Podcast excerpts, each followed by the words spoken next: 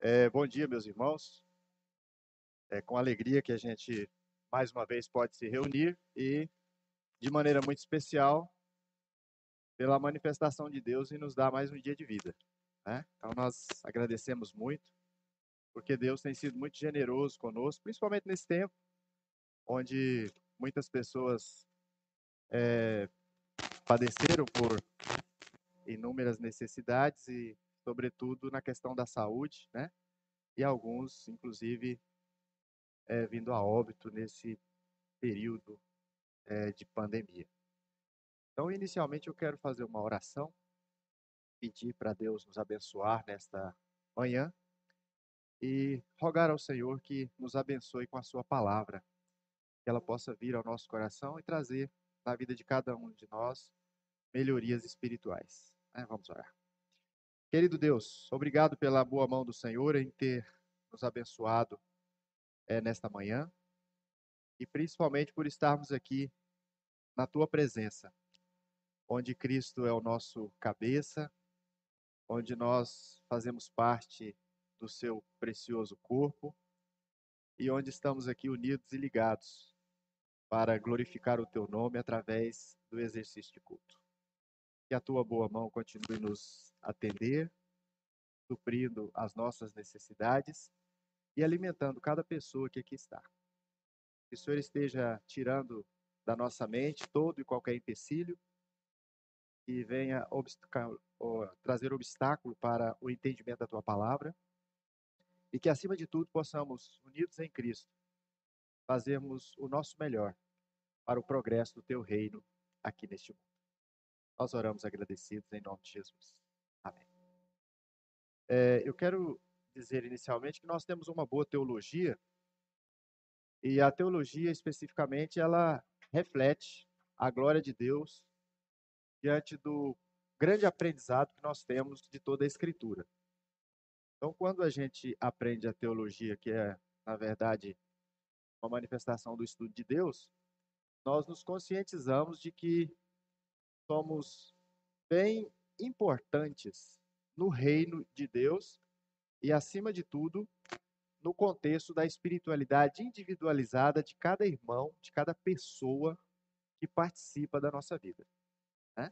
Então, por onde quer que nós formos, nós temos uma teologia e essa teologia precisa estar refletida na nossa vida. Não é uma coisa estática.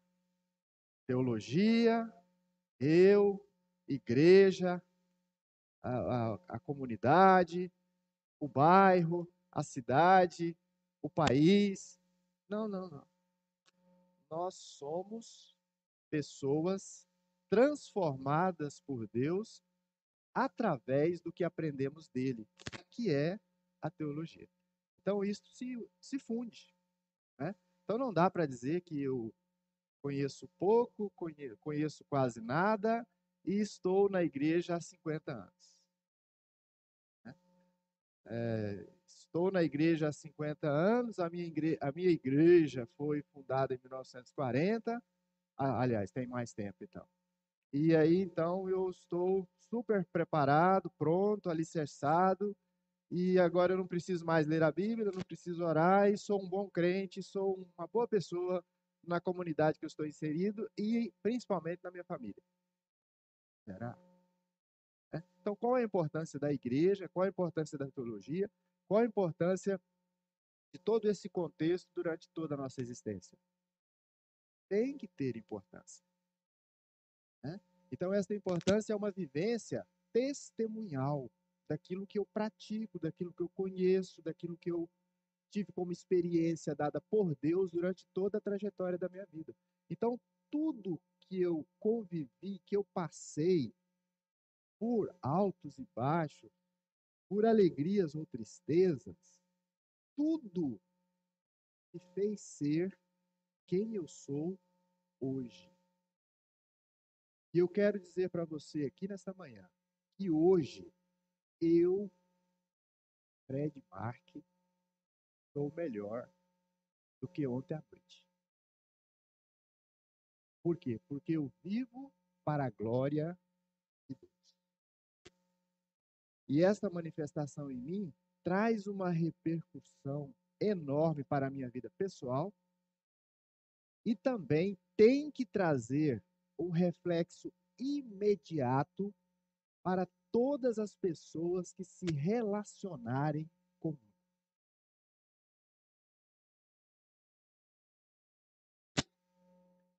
olho para os meus filhos, às vezes enquanto dormem, e eu agradeço.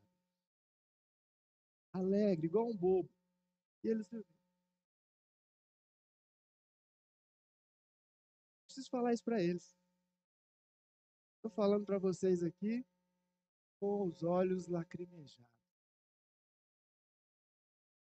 E às vezes morro sem que eles saibam disso. Preciso refletir isto neles. Para que eles saibam que eles tiveram um pai bobo que enquanto dormiam orava de alegria pela existência deles. Né? Ou então morrendo de rir quando alguma coisa se torna extremamente engraçada. Né? É, tenho dois filhos, o André com 11 anos e a Laís com 8. Não tem relevância nenhuma isso que eu vou falar aqui para vocês. Mas eu vou falar. A Laís chegou para mim nesse semestre. Pai, estou de férias, estou de férias. Oito anos. Que legal, minha filha, está de férias, que bom. Pai, eu quero fazer uma proposta. Ah, eu acostumado com igreja, né? Tem apoio, tem apoio, tem apoio. O André, ah, eu apoio. Ah, então pode fazer. Ela fez a proposta. Pai, nesse semestre, esse semestre, nós não faltamos um trabalho na igreja. E teve muita gente na igreja que não veio. É. Sério. Pai, vamos fazer o seguinte: esse mês, vamos tirar férias da igreja e as pessoas que não vieram no semestre, que elas venham no nosso lugar. Falei, minha filha, não é assim. Né? Essa proposta não vai ter né, não vai, né? Por quê? Porque nós não tiramos férias de Deus. Nós precisamos nos vincular a cada vez mais, nos unir cada vez mais. O processo da santificação é crescente. E eu preciso cada vez mais me unir, me vincular, estar mais junto, querer perceber que tudo isso é fundamental para o meu desenvolvimento e desenvolvimento de todas as pessoas que estão à minha volta. Então, eu trabalho fundamentado nesta regra maior. Eu não posso me desviar nem um minuto sequer. Caso contrário, eu vou perecer e, consequentemente, aqueles que estiverem comigo também vão estar mais fracos e, consequentemente, com uma grande probabilidade de se desviarem do caminho. Então, eu não posso baixar minha guarda. Filha, não é assim. Né? Então, nós vamos continuar firmes, embora outros não estejam tão firmes igual a nós, como né, desejamos, queremos, buscamos, incentivamos, motivamos, enfim, situações que precisam estar no cotidiano das nossas vidas. Então, diante desse contexto, a teologia ela é maravilhosa, mas ela precisa ser testemunhada em processos práticos. práticos né? Então, eu conheço muito da Bíblia através da teologia. A teologia me propicia muito isso. Mas se eu tiver uma teologia fria do meu lado, sem uma vivência prática no meu interior, meu cotidiano, eu tenho certeza que não vai surtir o grande efeito que surtiu na vida do apóstolo Paulo. Então vamos lá. O texto que eu quero ler com vocês, Filipenses capítulo 4, do versículo 10 ao versículo 20.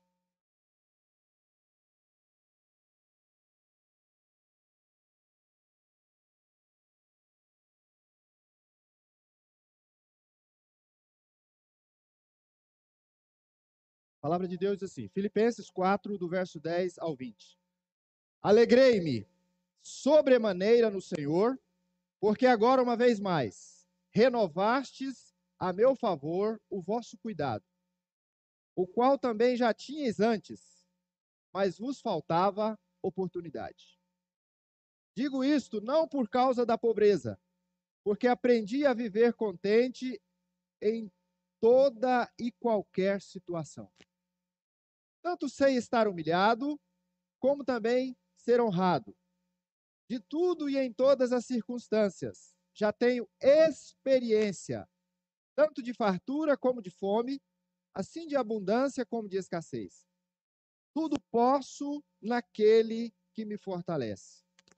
Todavia fizestes bem, associando-vos na minha tribulação.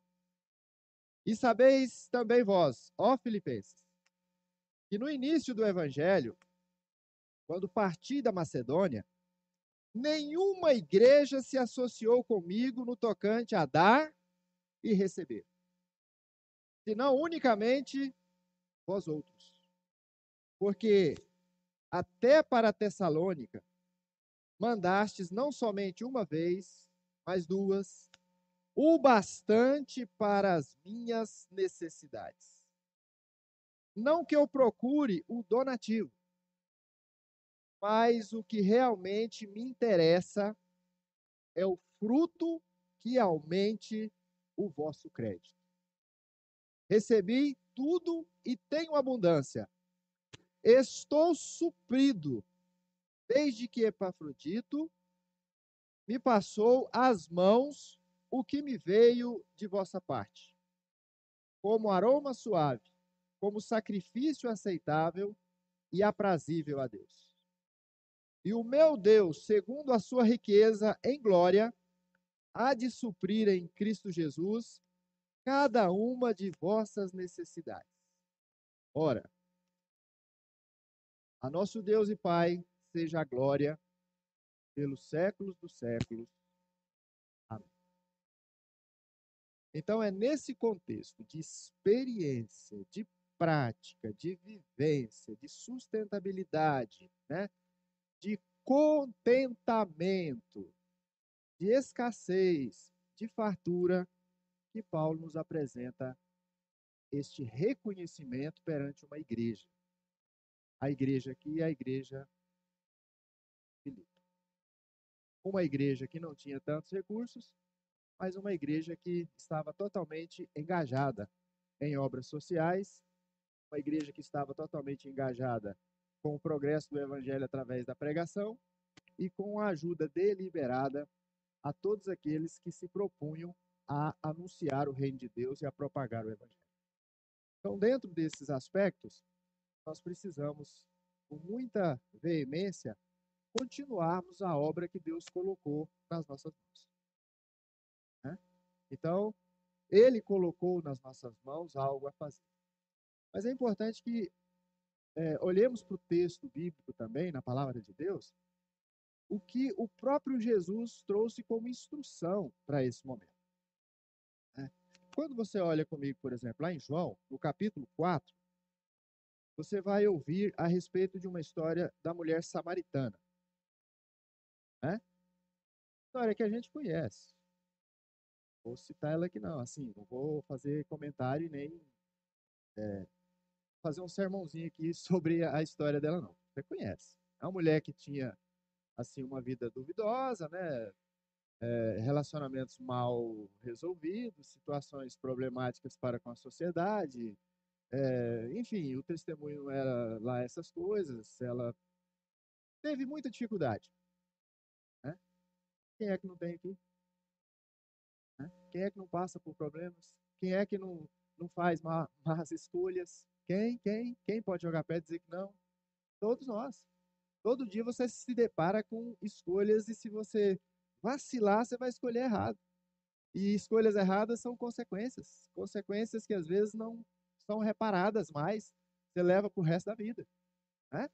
Então a vigilância ela é estrutural e a gente precisa é, nos moldar dentro desse contexto. Mas o, no final, lá no versículo 31 especificamente, é, desse interim, os discípulos lhe rogavam, dizendo: Mestre, come. Né? E aí Jesus vai falar assim: é, Uma comida tenho para comer que vós não conheceis. Eles já ficaram surpresos. Por quê? Parece que os, os discípulos se desgarraram de Jesus e foram procurar comida. Quando eles voltaram com a comida, Jesus parece que tinha se alimentado. Ué, é quem? Quem deu comida? Quem, quem te alimentou? Ele fala. É, diziam os discípulos, né? Uns aos outros: Ter-lhe-ia porventura alguém trazido o que comer? Aí Jesus diz: A minha comida consiste em fazer a vontade daquele que me enviou e realizar a sua obra. Então, olha aspectos importantes. A realização da obra de Deus alimenta. A, a realização da obra de Deus supre. A realização da obra de Deus traz abundância. A realização da obra de Deus traz sossego ao coração. É muito importante. Um mundo em que aparentemente existem turbilhão de pessoas desassossegadas, às vezes sem saber nem dar um, o próximo passo, perdidas. Né? E eu vou mais perto de você e dizer que às vezes temos perdidos aqui dentro da igreja. Será que eu caso? Não. Será que eu vou fazer medicina ou biologia? Será que eu Será que eu mudo de trabalho? Será que eu mudo de cidade? Será que eu mudo de igreja?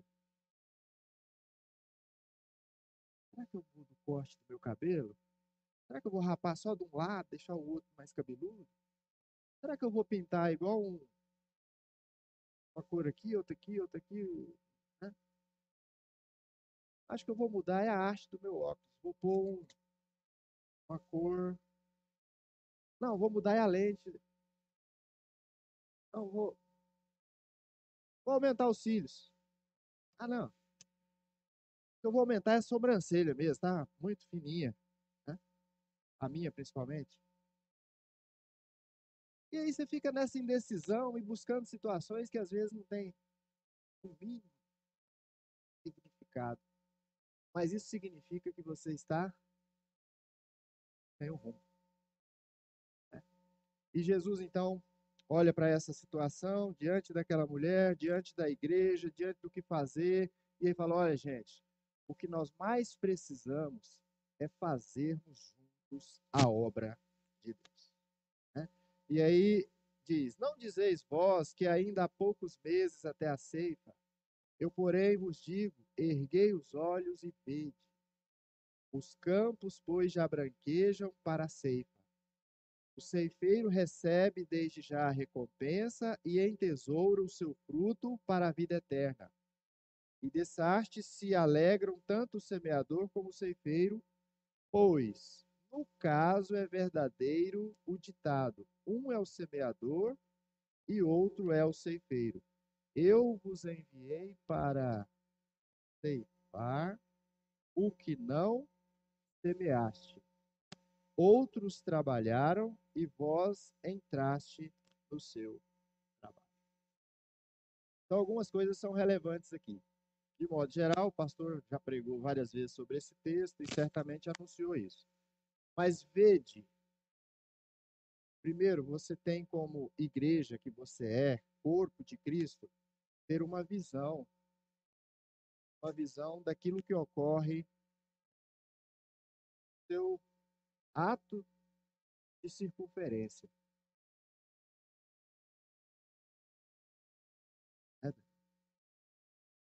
Porque se você não prestar atenção nisso, você vai ter. Cadê a? É déficit de atenção. Aí é problema. Aí tem que ir lá para a Suzel para ela dar um jeitinho lá, para você dar uma concentrada. Né? Porque você não percebe nada. E hoje o, o povo está assim tudo meio corcunda, né? Você já percebeu? Cresce um cacurute assim, ó. Né? Esses dias eu fui lá na minha mãe, lá em Goiânia, e falei, mãe, mas a senhora está com um cacurute aqui, o que, que foi? Ah, meu filho, isso é uma doença que dá, sabe? A gente fica meio assim mesmo, né? Eu falei, será que eu tenho isso? Aí, tem também, né? Mas o, o menino André, o bonitinho lá de casa, de 11 anos, ele já está assim também, sabe? Filho, levanta a coluna, empina, Fica firme, né? A postura. Mas é o tal do celular. É, é assim direto, tal. Os meninos hoje estão tá igual porco, só olha para baixo. Né? Não sabe dar uma olhada assim, ver, prestar mais atenção. Né? Um está caindo ao redor, eles estão agarrados aqui, tá tudo certo. Né? Coisas importantes, eles estão digitando lá, o, olho parece que está na ponta dos dedos. Pá, pá, pá, e não vê mais nada. Ninguém, ninguém mais aparece ao seu lado. Então isso precisa mudar. Eu acho que a gente precisa olhar um pouco mais aqui e fazer alguma coisa que nos diferencia é, da média. Né? Porque a gente tem, como servos do Senhor, a obrigação de estarmos acima da média. Né? Então, isso é fato para cada um de nós. Mas diante do que Jesus falou, levante os olhos, veja. E você precisa ter o quê? Um compromisso com aquilo que está à sua volta. Eu tenho um compromisso com vocês, né? A gente combinou de, de estar aqui já um tempo atrás, foi um compromisso. Eu podia faltar? Eu podia deixar de vir? Podia, falar, não, ó, arruma outra aí. E eu tenho certeza que tem muitas pessoas capazes aqui para me substituir e, com certeza, é, fazer muito melhor. Mas então, estou aqui como para honrar o meu compromisso, porque eu sou um servo de Deus, eu fiz a, um compromisso com Deus, fiz um compromisso com vocês, e cumprindo isso aqui, eu estou cumprindo o meu papel diante de Deus. Então, nós precisamos ter essa hombridade de honrar os nossos compromissos. Compromisso. Jesus fala disso. Né? Olha só, não, vocês estão falando que tem quatro meses para ceifar? Tá aí, ó. E o compromisso nosso? O que, que vocês prepararam? O que, que vocês fizeram? Como é que tá? Tá tudo pronto? O maquinário está pronto? E aí? Qual que era o maquinário da época? Manual, né? Cadê a equipe? Tá todo mundo preparado aí? Pô, quem que vai gerir essa equipe aqui? Quem que vai gerir a outra? É as leiras? Quem vai pegar essa, aquela, da direita, esquerda, tal? Tá tudo pronto? Cadê? Tudo planejado? Não. Mas por que não? Faltam quatro meses, ninguém fez nada. Vou fazer. Compromisso. Né? E aí, quando Jesus olha para aquela situação, está tudo pronto para colher. Necessita o quê? De urgência, porque senão vai perecer, correto? Tem o tempo para fazer aquele trabalho. Passou, passou.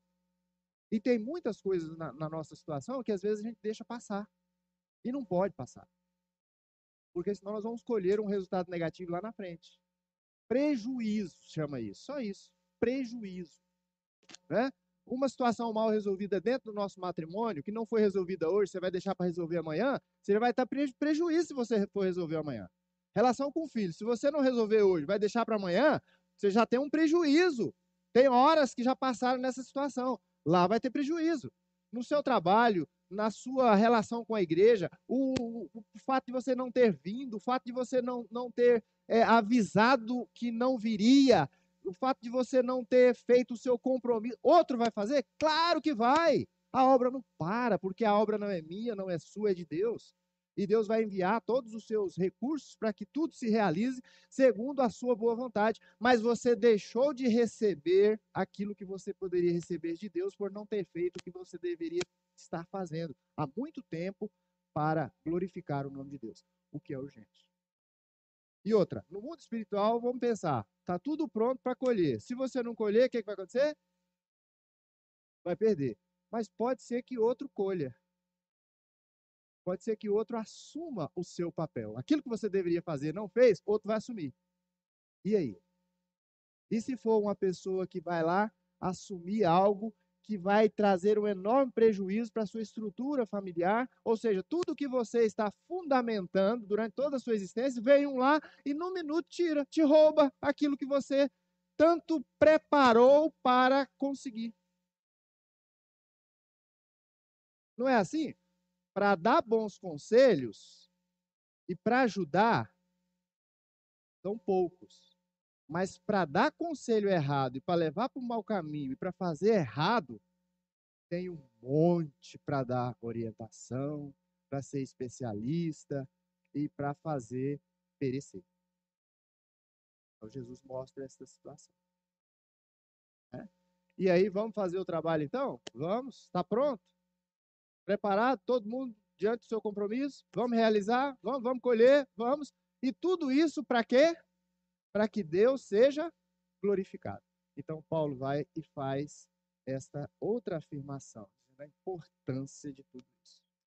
Primeiro, ele mostra alegria. Alegria para com quem? Para com uma igreja que ajudou bastante ele. Né? Enquanto que nós olhamos no próprio texto de Filipenses, e no capítulo 4 especificamente, e Paulo então vai fazer esta afirmação, né?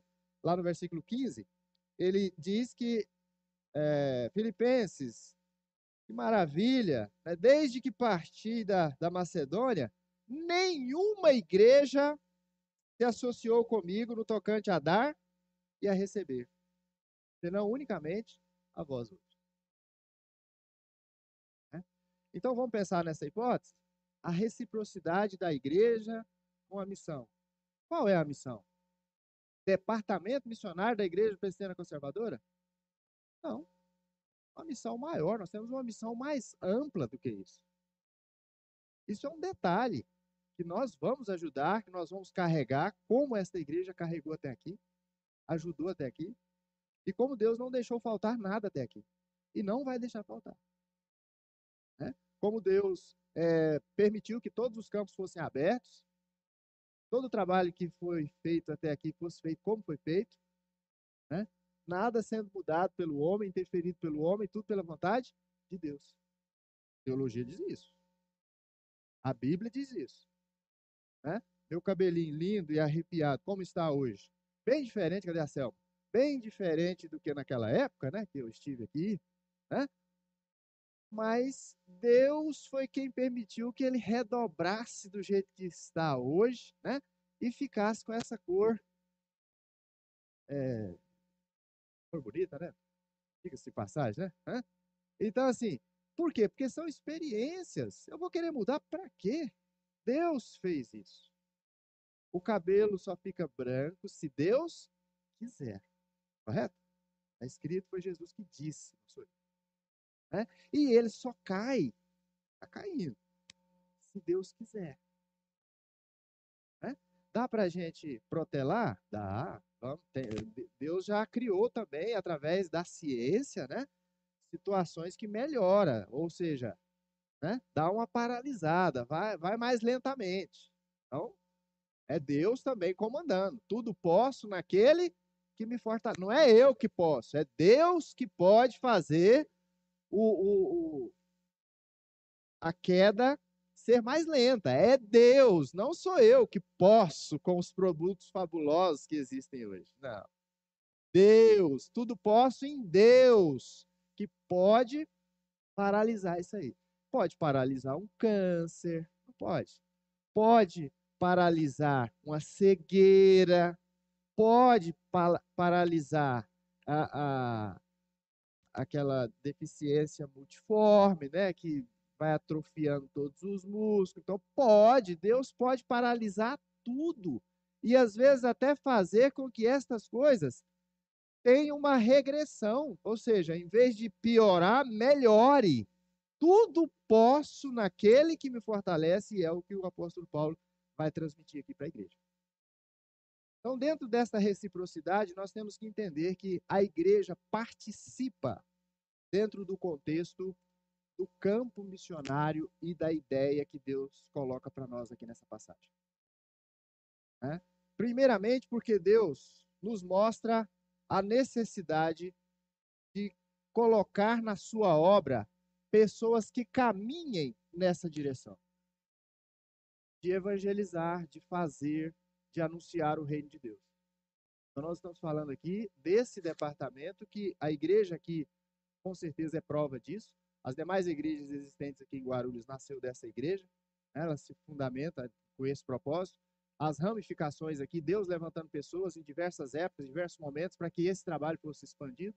E, consequentemente, esta igreja também ajudando outros estados, né?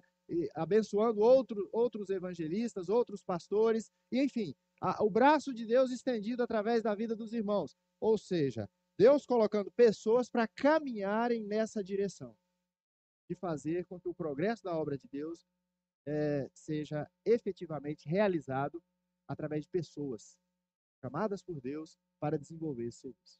Às vezes você não vai sair daqui de Guarulhos para ir lá para Tabatinga, por exemplo, como a igreja aqui auxilia bastante lá o trabalho, você não vai sair daqui para ir para lá. Mas tem alguém que foi para lá e você contribui para Deus, para que essa pessoa seja mantida lá. Então você faz o trabalho de glorificar a Deus e Deus faz o trabalho de enviar o missionário.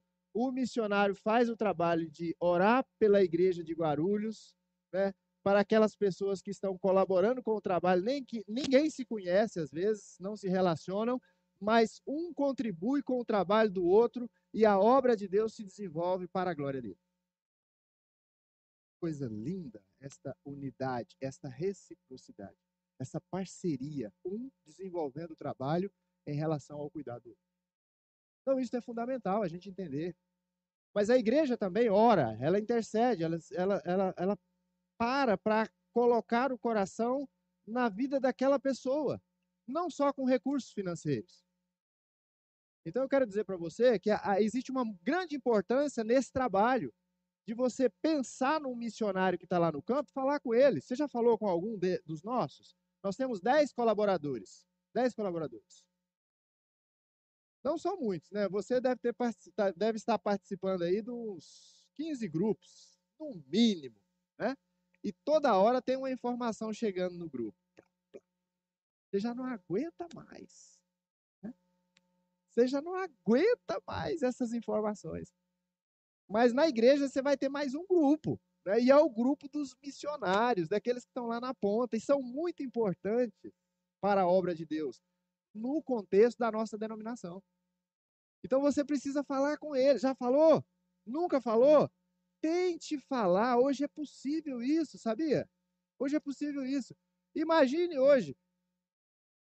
Se você abaixar um pouquinho aqui, não olhar para mim, de repente você vai ver no celular alguma mensagem aparecer do nada para você. Sabe quem? Anitta te dando uma informação. É importante, espere aí. Anitta, quem é você? Ah, já sei. Muito influente. Nossa, que beleza. Espera aí, o que, que você vai dizer? Ah, tá. Vou mandar para minha amiga, o meu amigo. Olha aqui, Anitta, pega aí. Mas o que Jesus faz, fez e fará, você não.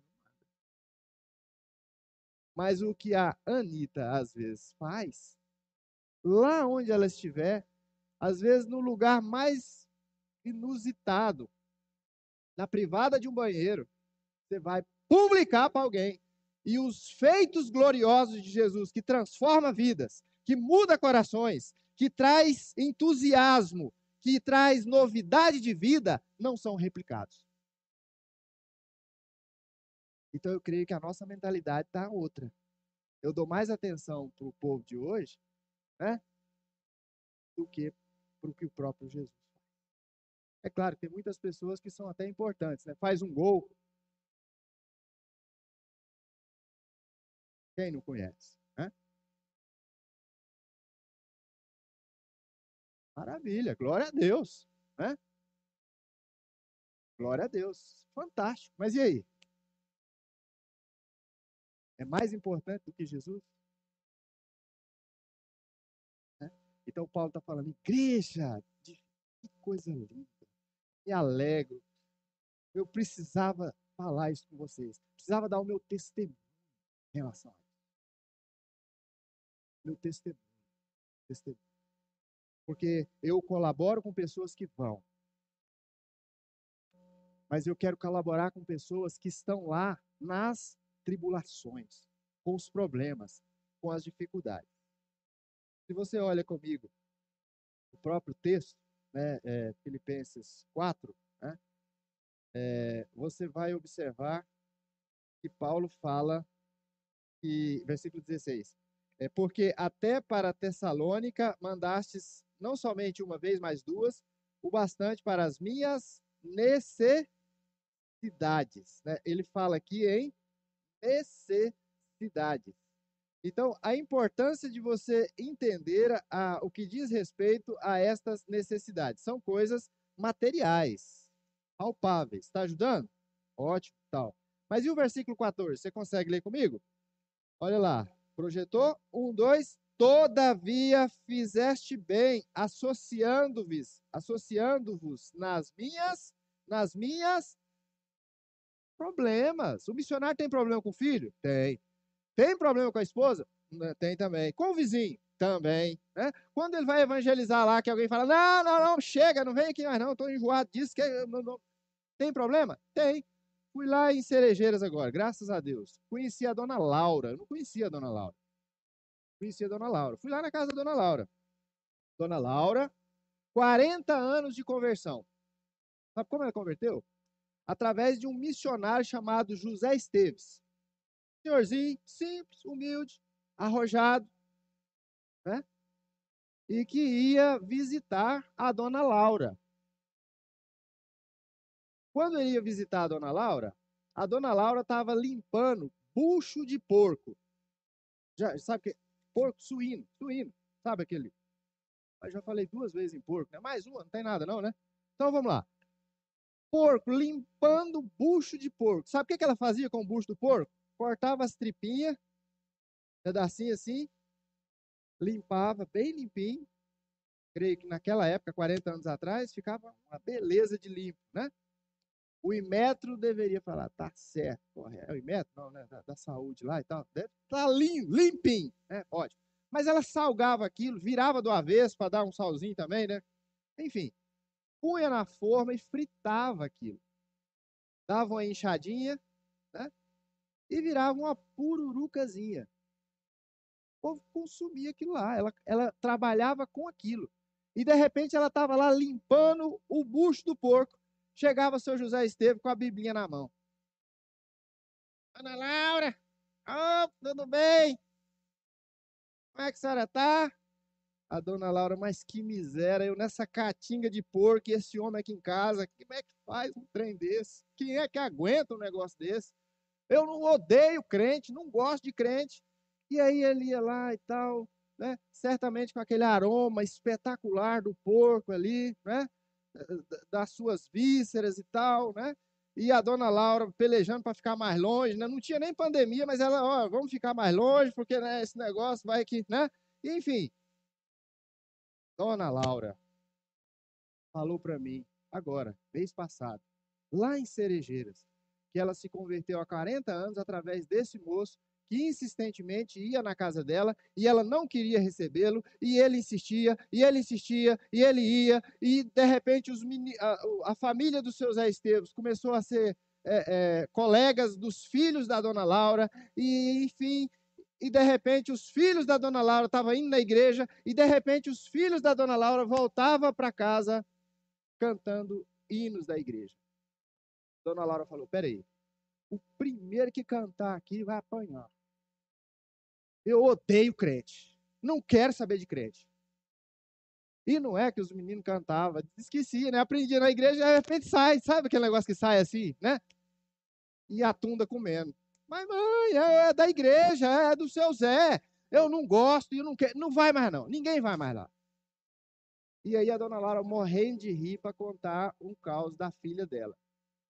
E aí, é, é contagiante, né? Ela, ela dava aquela gargalhada e eu, consequentemente, rindo também. E aí ela não conseguia contar e eu não conseguia entender qual que era a situação. Mas aí ela começou a falar. Falou, não, é porque uma das minhas filhas era gaga. E pensa um negócio miserável. Né? O El é um lugar maravilhoso. Eio, ixi, essa era a que mais apanhava, porque além de, de não saber cantar direito, tinha um problema na dicção e essa era a que mais apanhava. Então, ela rindo, contando da filha, sabe, dessa, dessa trajetória lá. Mas, moral da história, tá lá a dona Laura, crente há 40 anos, onde? Em Cerejeiras, se converteu através de quem? De um missionário chamado José Esteves. Muito simples para quem conheceu, aqui certamente alguém deve ter conhecido, e ele deixou lá esse legado. A palavra de Deus diz que uma alma para Deus vale mais do que o mundo. E o seu José Esteves, apaixonado por almas, por pessoas, por pessoas. E ele estava lá fazendo. Perfeito. A maioria, né? no campo missionário, né, em Ouro Preto, e que ajuda agora lá em Cerejeiras, né? Então, veja bem, como que se faz a obra missionária? Através de pessoas que se relacionam com as outras, né? E pessoas que foram moldadas através de situações muito adversas, mas que foram dadas a elas a questão material, mas foi dadas a, a elas também o contato contato humano, humano. A gente fala em acolhimento. Fala.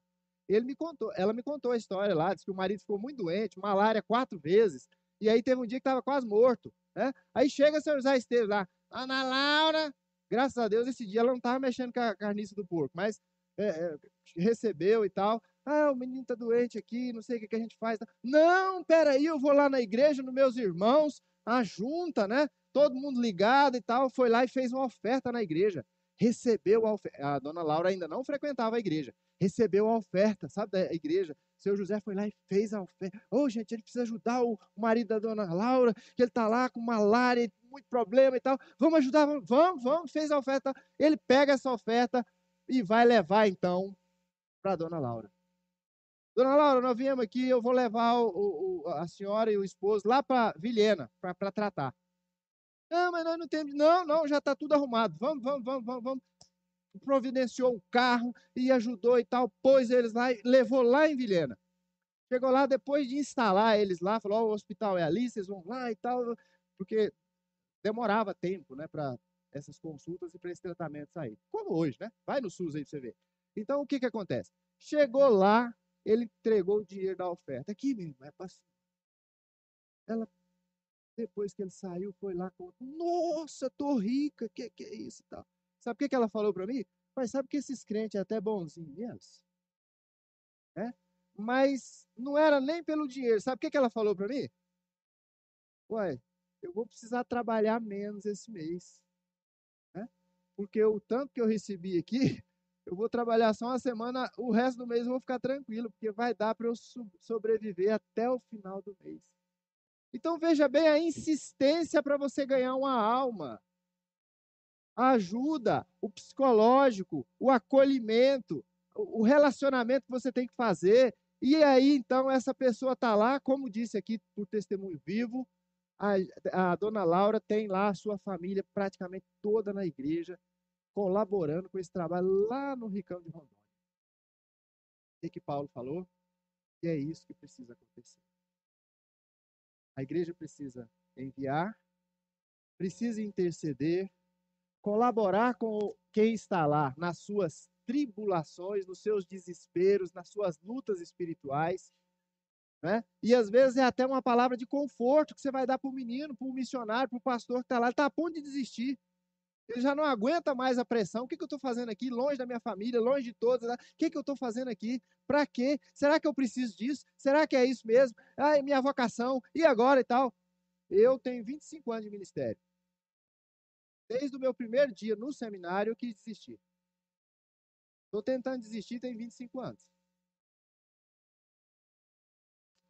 Estou tentando desistir tem 25 anos.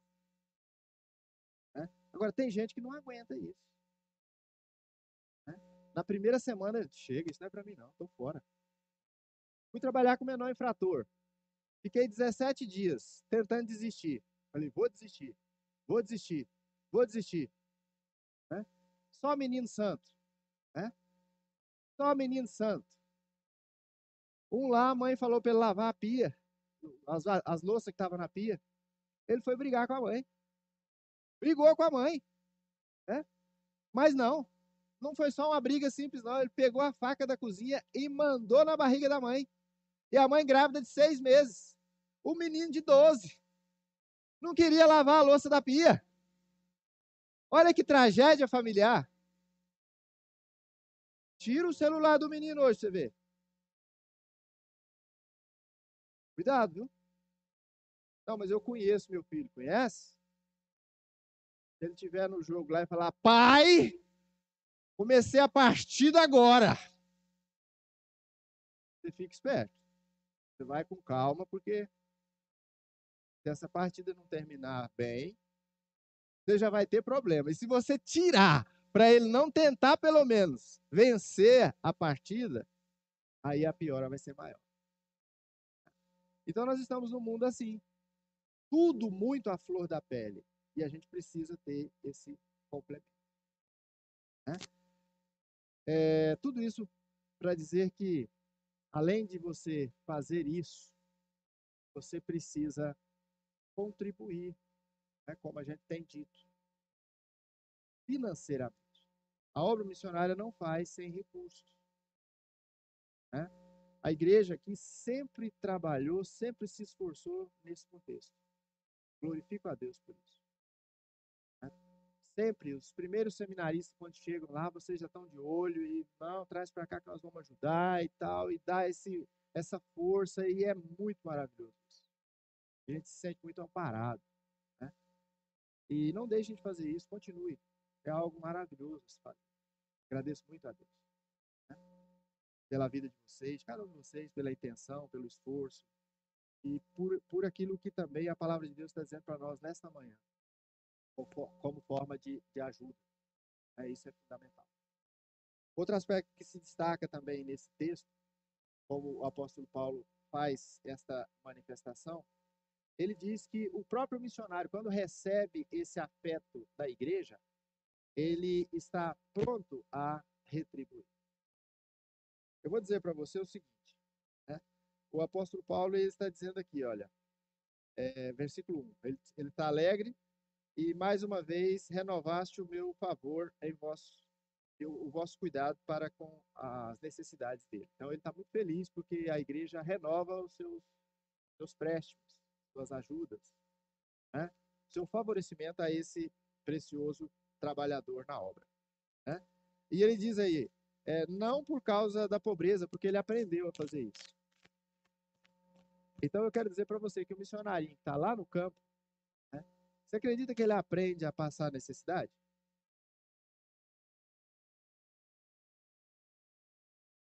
Você já aprendeu a passar alguma necessidade? Ou você é daqueles que fala, eu determino para Deus. Necessidade para mim, tá amarrado. Eu determino, eu não aceito. Eu não aceito passar por necessidade. Como se a gente pudesse mandar em Deus, né? Como alguns aí propagam essa aberração. Não é verdade. A própria palavra de Deus está dizendo, próprio Paulo, com tudo que ele passou, ele falou: Eu, eu aprendi a passar necessidade. E olha, a palavra que vem em seguida é contentamento.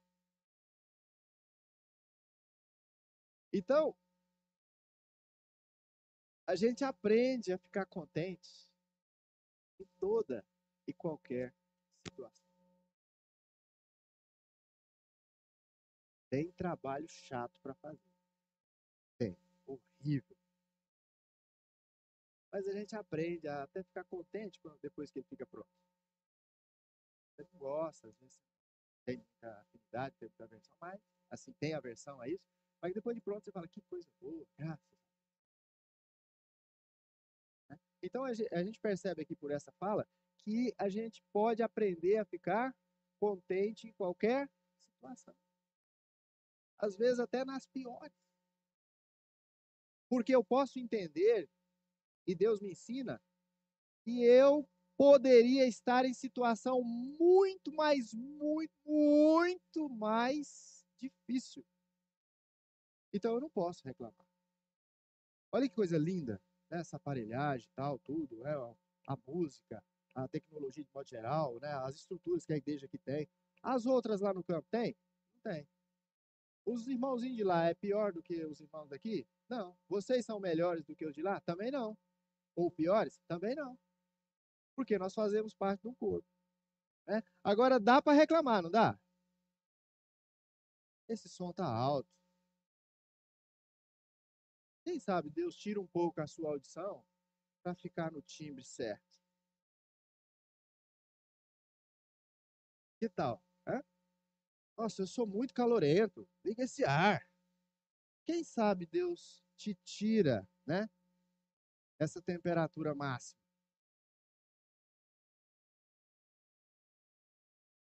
Isso pode acontecer. Né?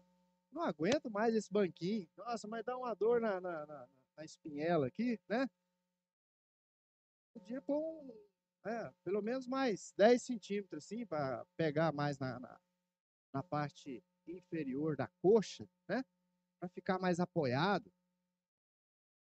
Será que os irmãozinhos lá na ponta sentam num banquinho desse jeito aqui? Umas imagens ali, é, que parece que não.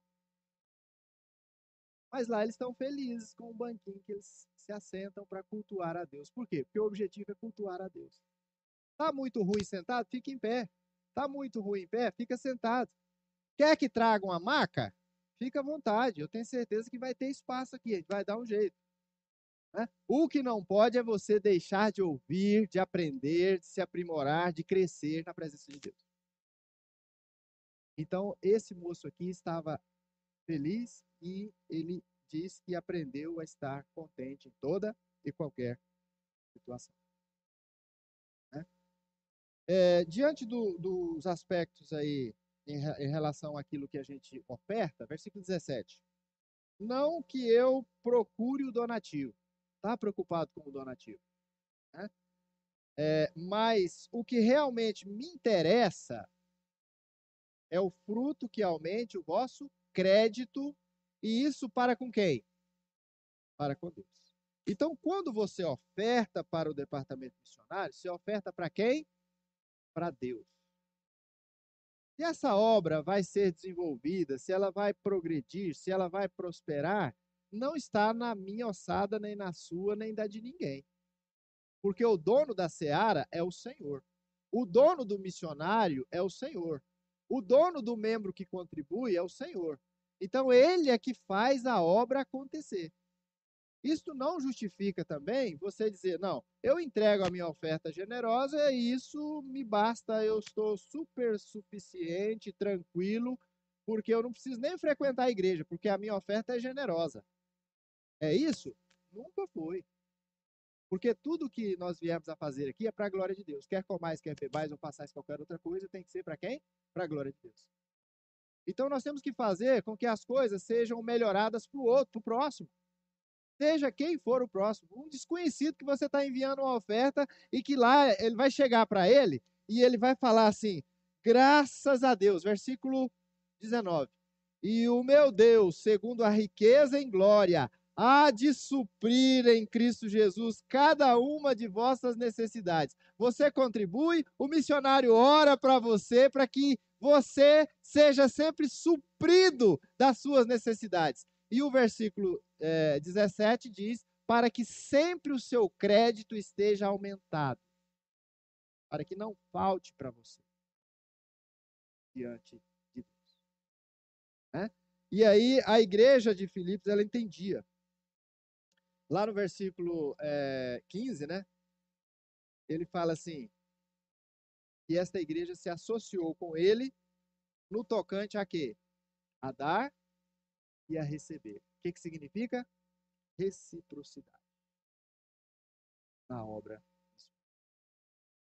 A igreja oferta, o missionário retribui com oração, a igreja fala com o missionário em forma de acolhimento. Meu filho, não desiste, não. Você está querendo voltar para São Paulo? Volta, não. Aqui está perigoso. Né? Não, oh, irmã, aqui, aqui tá pior, aqui, aqui é muito tráfico de droga, muito grupo de extermínio, né? Não, fica aí, meu filho, tá tudo bem, nós estamos morando aqui, Deus vai te blindar aí. É, não, eu acho que não, aqui tem ponto 40 toda esquina, né? Quem é que vai aguentar isso? A reciprocidade, um apoiando o outro a igreja apoiando o missionário, o missionário apoiando a igreja, e a glória de Deus sendo manifesta na vida de cada um. Então, isso é muito importante. Esse trabalho tem que ser desenvolvido nessa parceria. Né? Caso contrário, nós não vamos chegar a lugar nenhum. E a igreja que faz essa contribuição, nada falta para ela. Eu nunca vi a igreja de, de aqui, a primeira, fazendo campanha para fazer algum trabalho aqui. Ah, eu queria ah, uma, uma almofadinha, um paninho melhor nos bancos, que já está puído, né? Ah, não, tá não. Graças a Deus está tudo zerado, né? Mas assim, Ah, vamos fazer uma campanha para melhorar. Não, precisa não. Né? Vamos trocar? Agora. Pode mandar fazer o orçamento lá e nós vamos bancar essa reforma aqui, não tem problema. Graças a Deus. Por quê? Pela generosidade. Quanto mais você dá, mais você recebe. Eu sou prova disso. Sou prova disso. Né? Eu saí, eu, eu me converti lá em Bom, Jesus, Bom Jardim de Goiás, na Igreja Presbiteriana do Brasil. Como foi minha conversão? Odiava crente. É, minha tia tinha um centro espírita, eu, de vez em quando, tinha que ir lá, obrigatoriamente, né? Recebi um passe, sabe aqueles passes? Não é de ônibus, de metrô, não, de, de trólebus, não, é, é aquele passe de, né? Tá? E a minha tia fazia essa corrente lá e a gente fazia, entrava na dança lá e tal, beleza. Minha família é mais ou menos desse, desse tipo, né? E aí o que aconteceu? Eu tinha uma colega na escola, isso com 11 anos. E essa colega sempre, Yara, é, Yara Costa Novaes, nome da menina lá. Ela sempre chamava para ir para a igreja, presbiteriana, lá em Bom Jardim de Goiás. E eu hoje vou, hoje vou, amanhã vou, sempre dava o cano e nunca ia. Né? E falava mal dela, não, mas é que eu vou na igreja, né? pessoa, ah, eu igreja, né? imagina, né, tal, né? menino, mas aquele menino já crescendo com essa mentalidade de, de, de odiar as coisas que falam a respeito de Bíblia, Deus, igreja, crente, crente. Beleza. E aí deu um probleminha de uma chuva lá em casa, lá na cidade, lá, e na, no fundo da minha casa tinha uma mangueira muito frondosa e caiu um raio bem no meio da mangueira. Quintal de casa. Clareou tudo, era aquelas telinhas de barro e tal, né? Falei, meu Deus, o próximo raio vai cair na casa, né? E o raio comendo. Pá, pá, tá, tá, tá. Falei, o próximo vai destruir nossa casa. E aí eu lembrei da Yara era de sábado para domingo, falei, meu Deus, para essa chuva. Isso minha avó já tinha jogado as brasas, já tinha jogado a chama do fogão, tudo lá de fora, é, vassoura de trás da porta, pra, aquela simpatia para tentar parar o negócio, né? E nada parava, nada parava. Eu não sei o que aconteceu, eu dormi. No outro dia, lembrei do quê? Nossa, eu pedi para Deus que parasse, que não acontecesse nada, e no dia seguinte eu ia lá. Fui lá, cheguei na igreja. Nossa, a menina com um sorrisão. Ah, você veio, finalmente e tal. Isso eu já com 16 anos. Passou o tempo, né? E ela insistindo. A gente na mesma escola, né? E aí o que que acontece? O pastor me convidou para vir à noite. Paulo Roberto era um missionário evangelista da Igreja Presbiteriana do Brasil que foi enviado de Recife para lá vem, vem à noite e tal. Eu falei, pô, cheguei lá, o camarada tinha aquela, aquela, aquele hábito de fazer apelo. Fez um apelo.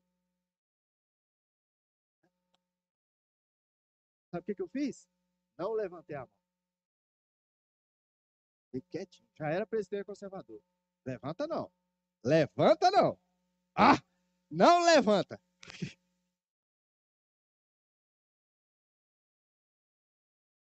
Porque se você levantar, a hora que você mudar para Barra do Gás, que encontrar com o evangelista lá, Sandoval Magalhães Silva, vai dar problema, né?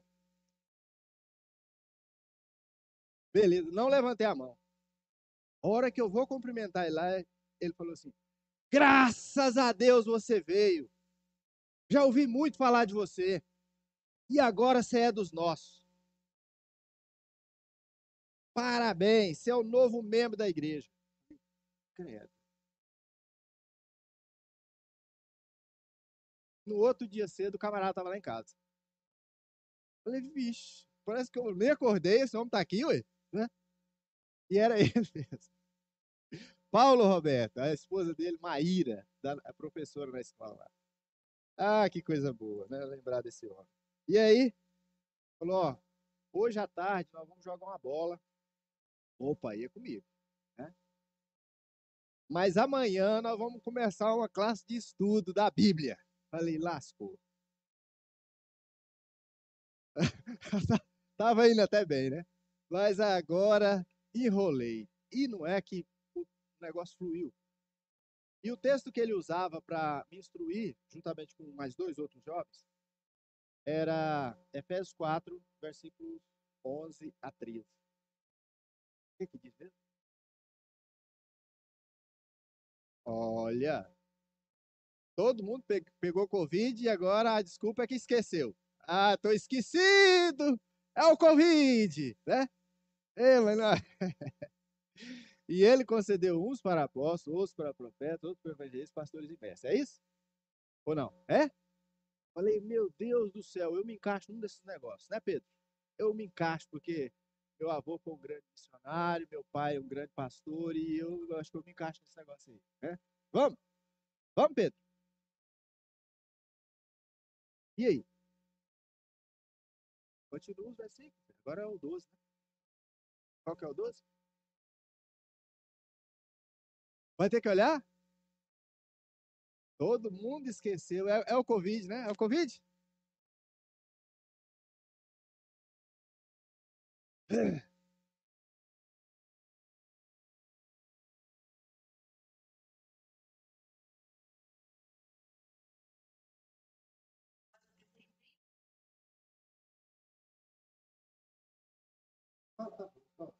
É isso. Então, o que a gente tem para fazer, a gente se identifica em alguma dessas áreas, né? Aqui não está falando especificamente no, no, no, ofício que era, porque não tem mais, né? Tem, tem o profeta que antigamente tem hoje. Igualzinho, tem, tem, tem. Não, é, aquele, é, esse ofício anunciado aí, não. Né? Mas é claro que os pastores hoje fazem esse trabalho com essa magnitude. O evangelista faz esse trabalho com essa magnitude. O mestre, aquele que ensina, o professor também. E assim por diante. Correto? É, é a obra continuada. Com visto que ao aperfeiçoamento de quem? De todos os santos. De todos. Todos que estão à sua volta, que podem ser alcançados pelo evangelho, eles podem ser, serem é, envolvidos nessa obra, nessa grande obra. Então, esse trabalho ele, ele se fundamenta dessa forma. Né? E aí o moço fez esse estudo comigo lá e tal. Eu, eu, Nossa, mas que coisa e tal. Aí eu mudo para Barra do Garça. Chego lá, o bairro que eu vou morar, Sandoval, Magalhães, Rio. É Silva Magalhães, tá tudo certo, né? Aí chego lá, uma casinha acanhadinha, uma areazinha, né? Família acolhedora e tal. Ai, que coisa. É? É Silva. É, é o pai, é o pai. É o pai, é o pai. É o pai, né? Aí, muito bom. Começou o trabalho lá e tal, e, né? E eu animadinho lá, nossa, mas que coisa boa. Chega o pessoal de São Paulo lá, querendo um para levar para o seminário. Né? Aí o, o seu Sandoval falou, esse aqui. Falei, credo, velho vai ter que ser eu mesmo, né? E vai, vai, vai. Nisso eu tinha feito três vestibulares na época, né? não tinha pego o resultado ainda, mas bem orientado, sabe o que eu queria. Né? Eu fiz um em Cuiabá para medicina, é, na UNB em engenharia eletrônica e em Goiânia para odontologia. Falei, ah, o que passar é esse mesmo, eu tô, tô de boa, né? Qualquer um que for, ah, tudo certo. Né? Claro que não saí nem na foto, né? Mas aí eu já estava com o compromisso de vir para o seminário. Porque eu falei, peguei minha palavra, eu sou crente. Converti. Nova criatura. Não posso falar vou e não vou. Né? O novo homem está dentro de mim. Então eu tenho que honrar. Né? Vamos lá, vamos, vamos. Aí vamos contar para a vovó. Fui criado pela minha avó e não sei quem é meu pai até hoje. Olha o tanto que Deus me deu, mais do que eu preciso. O tanto de pai que eu arrumei nessa igreja. O tanto de mãe que eu arrumei nessa igreja. O tanto de irmão que eu arrumei nessa igreja. Meu Deus, que família numerosa. É não, gosta? Desde 25 anos atrás, em Santa Fé do Sul, que coisa boa. Né? Gosta é parceiro. Né? Segurou o saquinho para eu vomitar várias vezes, né? Oh. Na viagem, é. Né? Para que lembrar disso, né, Lógico? Cabeça. Olha que eu acho que eu tive Covid. Eu acho. Não tem nada confirmado, mas não esqueci, não. Né? Então, veja bem. São situações que nos mostram a complexidade do evangelho e a boa nova fazendo a diferença na nossa vida.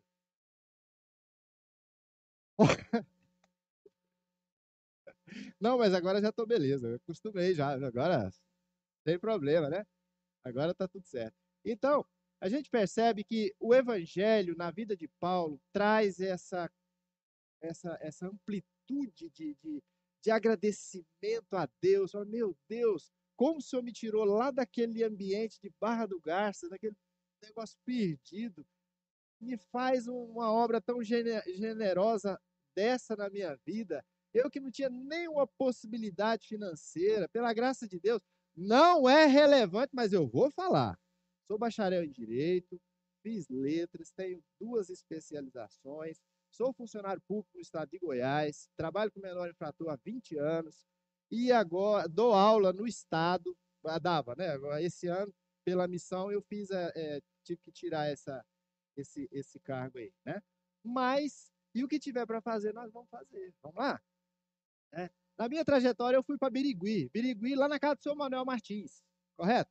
Quando cheguei lá na casa do seu Manuel Martins, seu Manuel Martins precisava fazer uma viagem para a casa da família dele, Dona Ermelinda. E ele criava três vaquinhas, a mimosa, a pretinha e a malhada. Na, na faixa da linha do trem, ali é, em Birigui, né? Ele usava aquela parte da prefeitura, né? Assim, né? daquele jeito, né? Colocava os bichinhos lá e né? uma coisa acontece, né? O mato some, né? E ele continuava, tirava o leitinho ali. Olha, eu vou precisar ir lá, mas não tem com quem deixar minhas vaquinhas, né? Eu, seminari, é, seminarista não, fui enviado lá como um colaborador lá, um, né? Falei, não, senhor Manuel, o senhor pode ir, ué. Que que é isso? Fica tranquilo. Vai ficar dois dias lá? Não, é uma semana. Falei, bicho, uma semana. Mas eu, eu tiro o leite e põe na, na garrafinha lá e entrego para os clientes do senhor, não tem problema não. Não, mas você é o pastor aqui, você vai fazer isso? Não, o que que tem, rapaz? É, vamos embora. É? Rapaz, você já tinha tirado leite antes? Não. Como é que tira? É só puxar. Pensa num trem difícil, viu, rapaz? Mas aí eu aprendi. Você põe a teta da vaca aqui, e aí você pega aqui e faz aquele movimento, sabe? E aí. Demora, sabe? Aí é um fiozinho de nada, né? Mas aí você vai pegando gosto, rapaz. Você já gruda com as duas mãos. Aí já fica mais, mais apoiado, né? Aí. E não é que eu consegui? Uma semana tirando leite. Falei, não, senhor Manuel, o senhor pode ficar lá, as vacas é minha, agora eu vou resolver aqui, né? Produção toda, eu vou fazer queijo. Pra... Nada, colaborei com ele. Pensa o tanto que esse homem ficou alegre comigo. Prestativo. Né, Laína? Tem gratidão muito por vocês também, viu? Pela parceria nossa lá, né? Tenho certeza que tem um lugarzinho aí no seu coração também, né? Por quê? Porque a gente precisa dessa reciprocidade. Missão é isso. Eu te ajudo, você me ajuda, né? Às vezes eu tenho uma maneira de te ajudar que você nunca teria condições de ser ajudado por essa maneira e você faz, e vice-versa, e assim acontece a coisa, e, e, pronto, e a gente se alegra e nós vamos é para o céu, e logo, logo essa, esse sofrimento, essas lágrimas vão se romper, não vão cair mais, e a gente vai ficar feliz, e a alegria do Senhor vai nos renovar a cada dia, e nós vamos juntos para a glória celeste. Amém? Estamos aqui com essa finalidade. Mesmo? Então, são várias outras histórias, mas eu acho que está bom, o tempo já está avançado, né?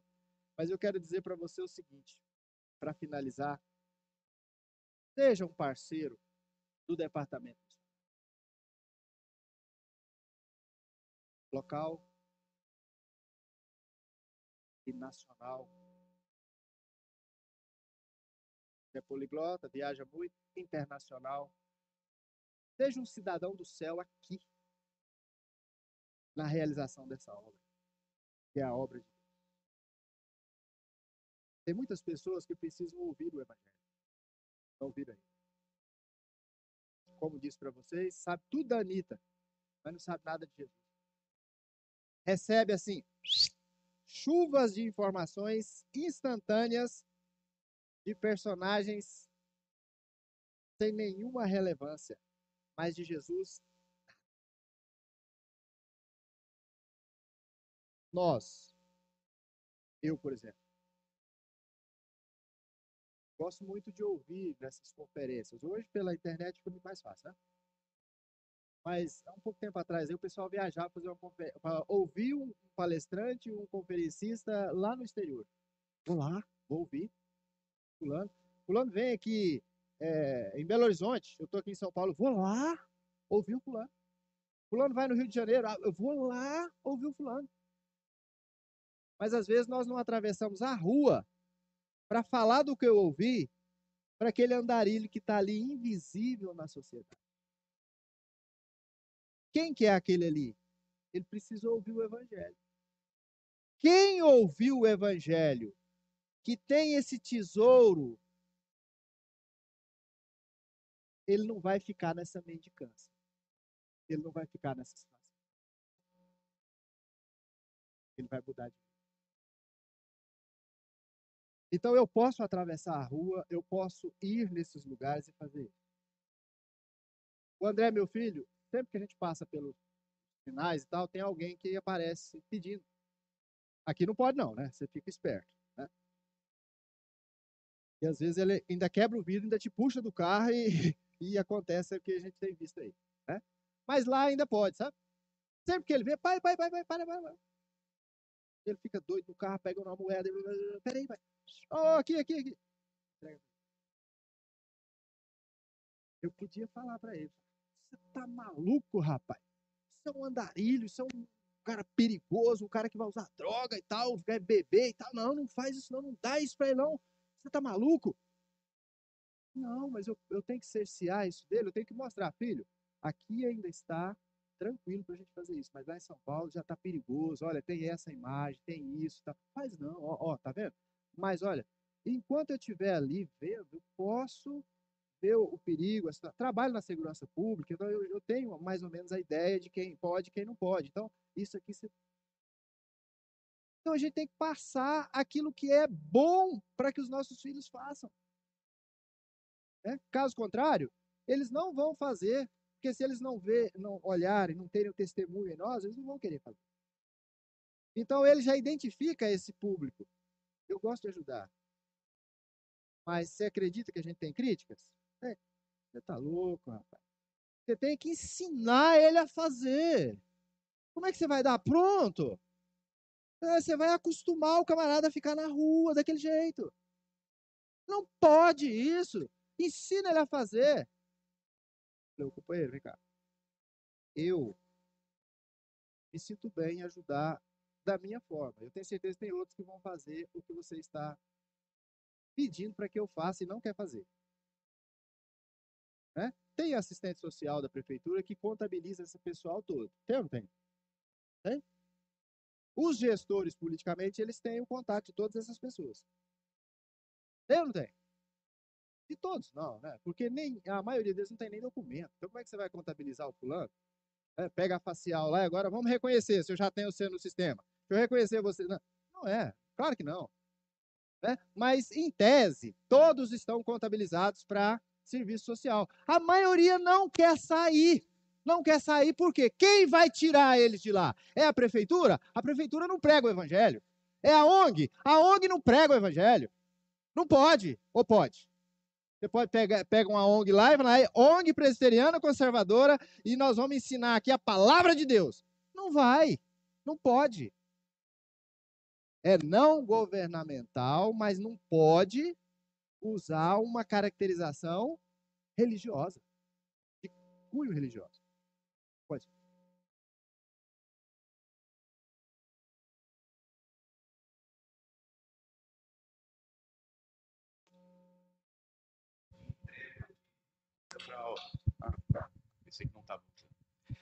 Então, meu filho, ele fazia um trabalho é, de entregar é, comida né, para o pessoal de rua. É, e era por uma igreja, né? Que ele conhecia uma amiga e aí ele ia junto nesse trabalho à noite. E, e num lugar muito perigoso aqui de São Paulo, que era o Glicério aqui, né? Então, é, tinha muitos moradores de rua ali, eles se juntavam, davam tal. E uma das recomendações que davam para eles é que eles não podiam pregar. Então, isso é, é, sério. Não poderia falar que era de uma denominação. Então, quer dizer, há uma, uma força que faz com que a gente não pregue o evangelho. Ela é contrária a isso. Mas aí ele cantava, ele deixava o pessoal deitar no ombro dele, tinha gente que chorava, contava história, e, e, e aí ele contava as histórias, e, e, ele dava um jeito de tentar falar de, de Jesus, né? E, mas era proibido, que é o pastor está falando agora. Então, essa situação precisa é, ser um pouco melhor interpretada, né? A gente é cerceado até de bater no filho da gente. Quer dizer, separe o fulano, né? E você alimenta, sustenta, o menino te re rebela contra você e você não pode dar um cascudo nele. É injusto demais um trem desse, né? Como é que faz? E aí? Ah, não, vamos deixar lá o, o, pessoal da polícia bater, o pessoal lá que trabalha no sócio educativo bater, né? O sócio espancamento, né? Porque de, de sócio educativo não tem nada. E aí vamos. Ah, é assim? Não, eu não posso é, me omitir diante dos fatores prioritários que a palavra de Deus me apresenta. Eu cuido disso. Né? Então, eu acho bom fazer isso. Lá, lá em Uberlândia, a gente faz esse trabalho né, de fazer as quentinhas. São 50 todo final de semana. E eu participo de todo o processo. Por quê? A, a minha ideia é a seguinte: eu quero motivar esse pessoal a fazer comigo. Né? Mas não tem muita aderência, não. Né? Mas eu vou insistir. Vou insistir. Então a gente faz, eu faço isso lá. Qual que é o custo disso? Pensa comigo. Eu gasto 5 quilos de arroz, vai lá, Maurício, 20 reais. Vai lá, Maurício, 20 reais. Eu gasto 5 quilos de frango, é, 5 vezes 4, 5 vezes 8, 40. 40 reais, Maurício. Um potinho de extrato de tomate com o coloral, que é mais baratinho. Extrato de tomate, 5 reais. As 50 quentinhas né, de isopor, a ela e tampa, é, 12 reais. É, um quilo de cebola, 5 reais. É, o alho é de graça. Tem plantação lá em casa. É, é, o que mais? O feijão, 2 quilos. O que que deu? Ah, e 2 é, quilos de 8 reais. 8, 8, 16. E 3 quilos de macarrão. Aquele macarrão fininho. 2,20 cada um. 2,50, mas para facilitar a conta aí. Vai para a registradora. Plim, plim, plim. Quanto, Maurício? 99 reais. Ah, na mosca, né, Maurício? Obrigado, hein? Valeu, hein? 99 reais. Pura atividade. Ô, Maurício, não pus o gás e nem a condução para levar lá no local para dividir, para entregar. Entendeu? 100 reais por mês. Uma vez por semana, 40. 400. Pesa, não pesa? Foi difícil. Aí, a cada três meses eu faço com a igreja. Cada um vai comprar uma marmita por 10 reais. Pode ser, pessoal? Pode, pode, todo mundo compra. Se você não gostar do, do tempero, não quiser, doa para outro. Mas contribua, beleza. Aí dá o montante lá. 50 vezes 10 dá quanto? Um mês fazendo trabalho social, ainda com 100 reais em caixa.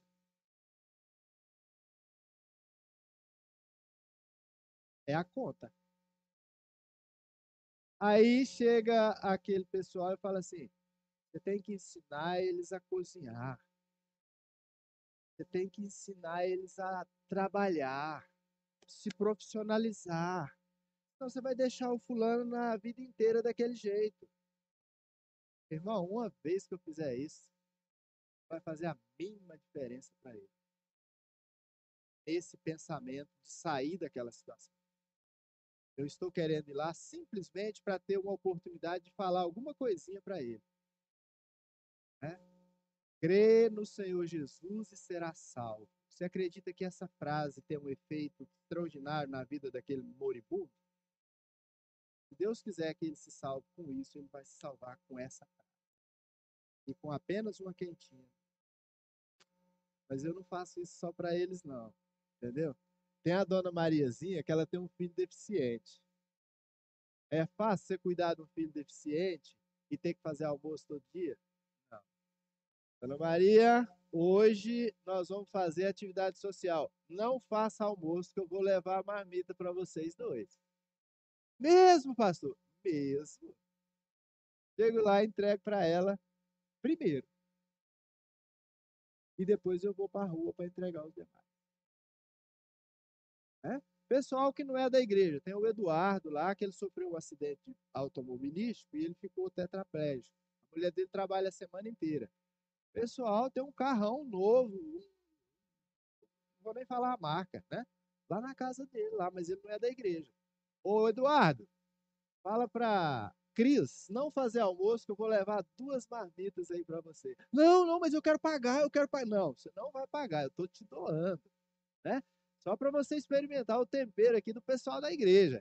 Falo que sou eu que estou mexendo com isso, não, né? Porque senão ele não vai comer, né? Mas aí eu vou lá e levo para ele. Que felicidade! Que a mulher não precisou fazer almoço. Tem alguma mulher aqui que se recebesse uma oferta dessa? Obrigado. Traz cinco. Né? Só isso. Você não beneficiou o irmão ou a irmã da igreja?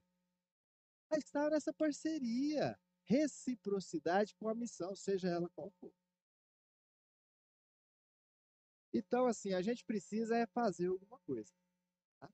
Mas só para finalizar, pastor, desculpa aí, pessoal, delonguei um pouco aqui, mas vai, vai acabar agora, viu, gente? Vai acabar agora. É, ó. Um, dois, três e. Não, agora não, só mais um minutinho. É, tem um rapaz lá, lá em Uberlândia que ele chama André, charado meu filho ele é ASB. Cara, sensacional. Trabalha numa escola. E agora ele foi promovido para ASG. Falei, credo, formidável, o cara tá crescendo. O André trabalha com o pessoal de rua. E ele vai lá fazer essa, é, é, esse, esse, esse contato de saber de onde que a pessoa veio, por que, que ela está na rua e se ela quer trabalhar no mercado.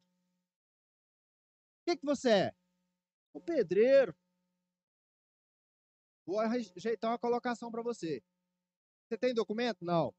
Então, peraí. Qual que é seu nome completo? Ah, meu nome completo é isso. Você nasceu onde? Não, vou tirar a segunda via lá do seu nascimento, porque você não tem mais, você vai precisar tirar a segunda via. Então você precisa da certidão de nascimento. Vou tirar a sua certidão de nascimento e tal, e aí vou arrumar toda a sua documentação e te encaminhar para o mercado de trabalho. Trabalho do André. O André agora é ASG, na Escola Estadual de Uberlândia, onde eu trabalho. um cara fantástico, muito simples, com uma mãe que é acamada. Ele cuida da mãe, dá alimentação para a mãe, vai para a escola. A diretora deixa ele voltar na casa dele para ver como é que tá a mãe. Ele ajeita lá, volta para a escola. E, a comida lá da escola ele leva para a mãe, alimenta a mãe e tal, volta para a escola. Tudo na parceria. O André não é crente. O André é ASG, foi promovido. Auxiliar de assistente geral na escola onde eu trabalho. Ele lava os banheiros. E o que, que ele faz? Ele entra em contato com o pessoal em situação de rua, pega nome, providencia a documentação e insere esses coitados no mercado de trabalho. Isso é, quem quer. A maioria não quer. Mas se ele consegue cinco por mês,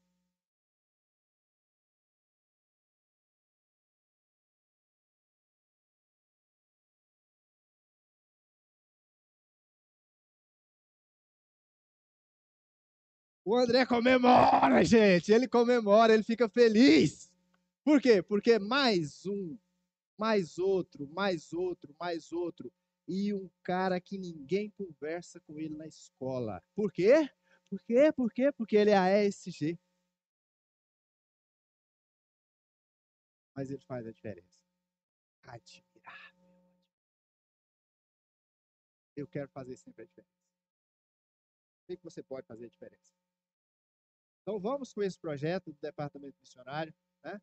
E que Deus assim nos abençoe.